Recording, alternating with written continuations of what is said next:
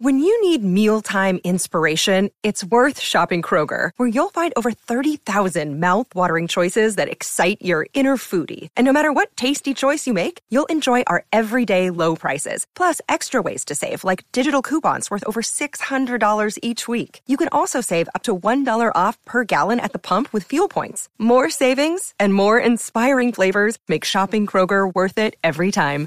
Kroger, fresh for everyone. Fuel restrictions apply. Hola a todos, soy Víctor Abarca y estás escuchando Expreso con Víctor, el podcast diario sobre tecnología, tecnología que importa y cultura digital. Y bien, hoy tengo unas cuantas noticias para darte, entre ellas son sobre, de nuevo, Facebook también, algunas cifras sobre Nintendo Switch y NFTs. Ha sido un expreso un poquitín más tarde que otros días, pero oye, nunca es tarde para un buen café, ¿no? Pues eso.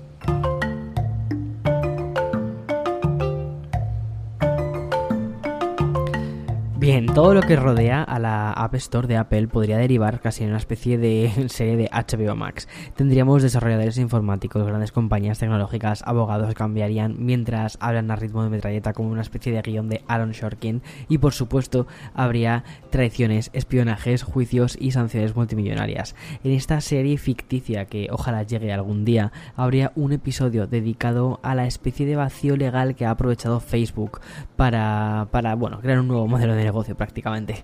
Y digo Facebook y no Meta porque vamos a hablar de la plataforma y la última actualización en el plan de suscripciones. Un lanzamiento que tiene como objetivo principalmente la vuelta de los creadores a Facebook.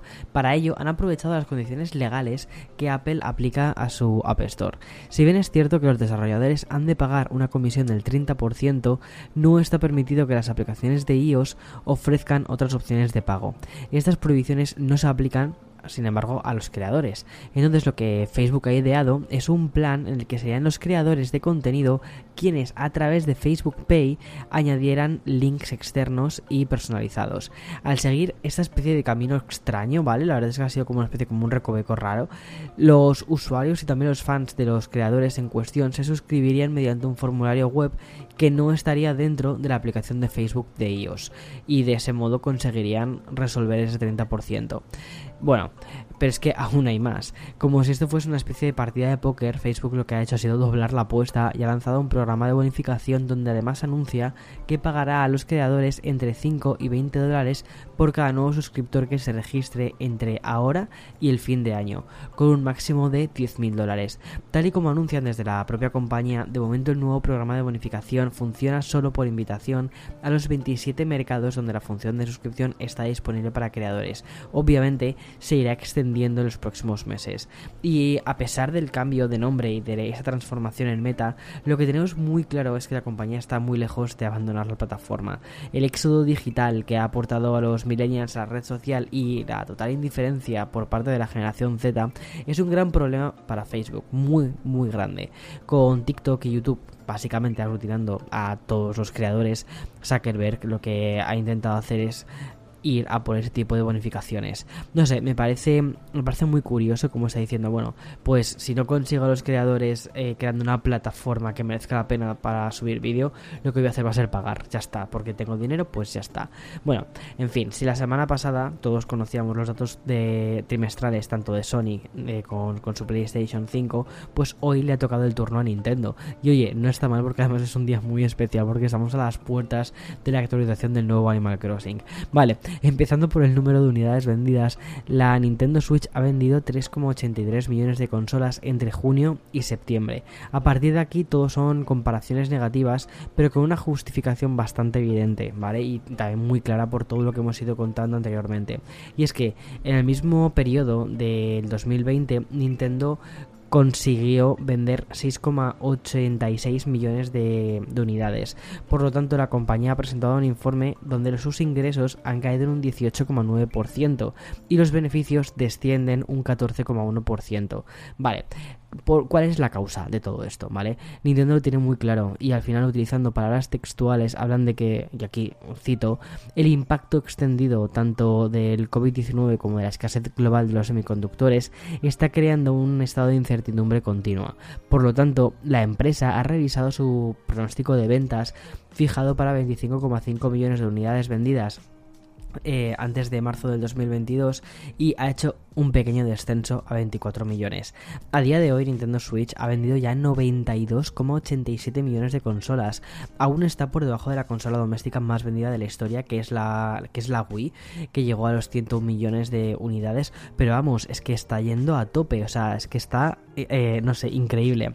Respecto a los títulos, las ventas globales de Nintendo Switch ascienden a 681 millones de juegos vendidos y el primer puesto de todos ellos es el Super Mario Kart Deluxe 8, que la verdad es que yo creo que no conozco a nadie que tenga la Nintendo Switch y que no... Sí, conozco a una persona, es verdad, conozco a una persona que tiene la Nintendo Switch y no tiene este juego, pero es que lleva 38,78 eh, millones de unidades vendidas, qué pasada. Voy a hacer una pequeña pausa y continúo. Another day is here and you're ready for it. What to wear? Check. Breakfast, lunch and dinner? Check. Planning for what's next and how to save for it? That's where Bank of America can help. For your financial to-dos, Bank of America has experts ready to help get you closer to your goals. Get started at one of our local financial centers or 24-7 in our mobile banking app. Find a location near you at bankofamerica.com slash talk to us. What would you like the power to do? Mobile banking requires downloading the app and is only available for select devices. Message and data rates may apply. Bank of America and a member FDIC.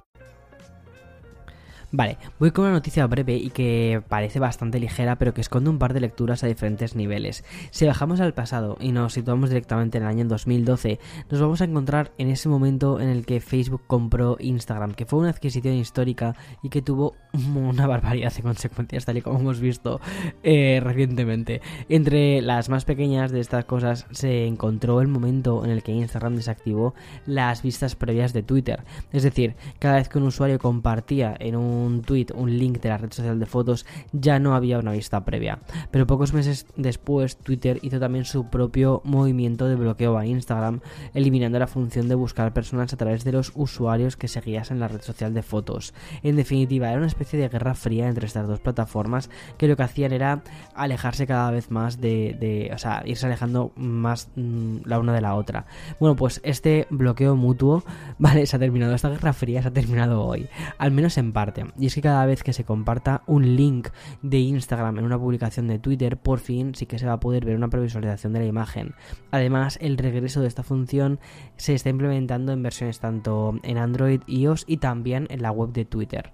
Oye, pues mira, genial sobre todo para mucha gente que no tiene Instagram y que sí que tiene Twitter. Vale, y otra noticia que quiero darte, hay un boom que es bastante ajeno a la, gran masa de la, de, la, gente, ¿vale? Es un negocio que va más allá de incluso de lo tecnológico.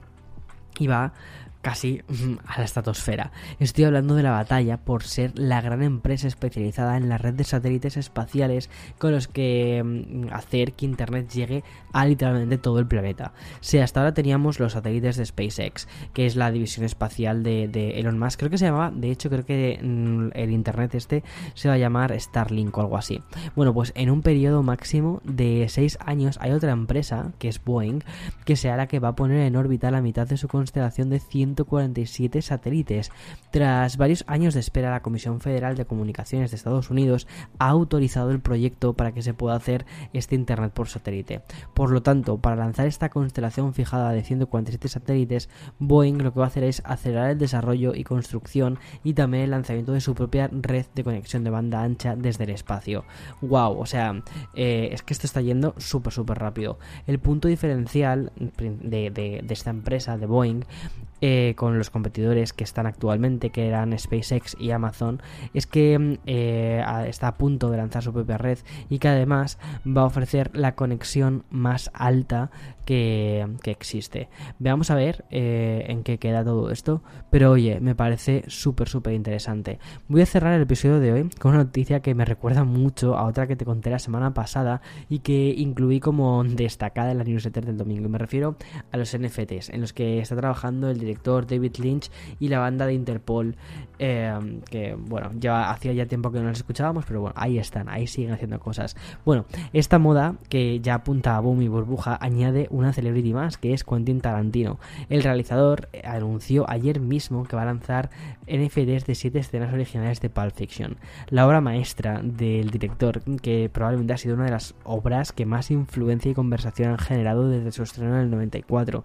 em, tres décadas más tarde sigue dando conversación y se va a convertir en un activo digital. Bueno, pues estos tokens no fungibles, ¿vale? Recuerda esto del NFT de Pulp Fiction, irán desde extractos del guion escrito a mano por Tarantino, wow, a comentarios sobre el rodaje en forma de secretos y curiosidades. Pues bien, Pulp Fiction no es la primera película en crear su propia serie de NFTs, porque hace unos meses te conté algo parecido en otro expreso con Víctor con el estreno de la peli de Space Jam A New Legacy.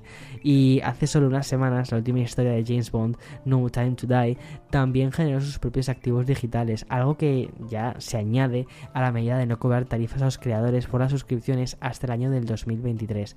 En fin, eh, me parece muy curioso, ¿no? Como esto de los NFTs que parecía que iba a ser como una cosa completamente, no sé, yo de verdad cuando empecé a hablar sobre esto era como, no sé, cuando terminar, cuando, de, cuando dejaré de hablar de esto así como de sopetón, ¿no? Muy parecido a, a esta otra red social Clubhouse. Pero no, no, no, esto está yendo a un ritmo increíble lo de los NFTs. Y de hecho es que se está convirtiendo en algo súper interesante. Bien, hasta aquí el episodio de hoy. Mañana, eh, viernes 5 de noviembre, más y mejor. Hoy 4 de noviembre lo dejamos aquí. Espero que tengas un felicísimo, feliz día. y nada, hasta mañana. Chao, chao.